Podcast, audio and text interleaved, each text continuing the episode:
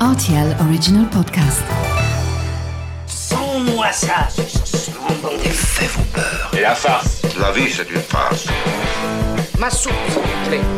J'adore les chocolates. Mon scarpe, mon germe-là Mais combien de fois je dois vous dire que c'est susceptible, l'aubergine Tous les produits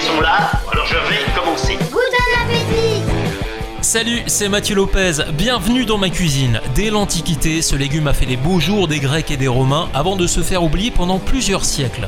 Voici la recette du gratin de chou-fleur. Pour réaliser ce plat pour 4 personnes, vous aurez besoin d'un chou-fleur, 2 gros œufs, 75 g de gruyère râpée, 300 g de ricotta ou de Philadelphia, 200 g de lardon, du sel et du poivre. Rapide et efficace, le mot d'ordre reste le même concernant vos recettes préférées de goût d'un appétit. Commencez par enlever les feuilles qui entourent votre chou-fleur ainsi que le pied, puis vous les découpez en petits bouquets. Lavez correctement ces bouquets sous l'eau afin de retirer les éventuels insectes et plongez-les dans l'eau bouillante salée pendant au moins 20 minutes. Lorsque le chou-fleur est bien cuit, vous déposez les bouquets à l'intérieur d'un plat à gratin. Dans un récipient, vous battez les œufs accompagnés du fromage frais et vous assaisonnez avec du sel et du poivre. En parallèle, vous faites sauter vos lardons dans une poêle sans huile et sans oublier de les faire sécher après cuisson sur un papier essuie-tout.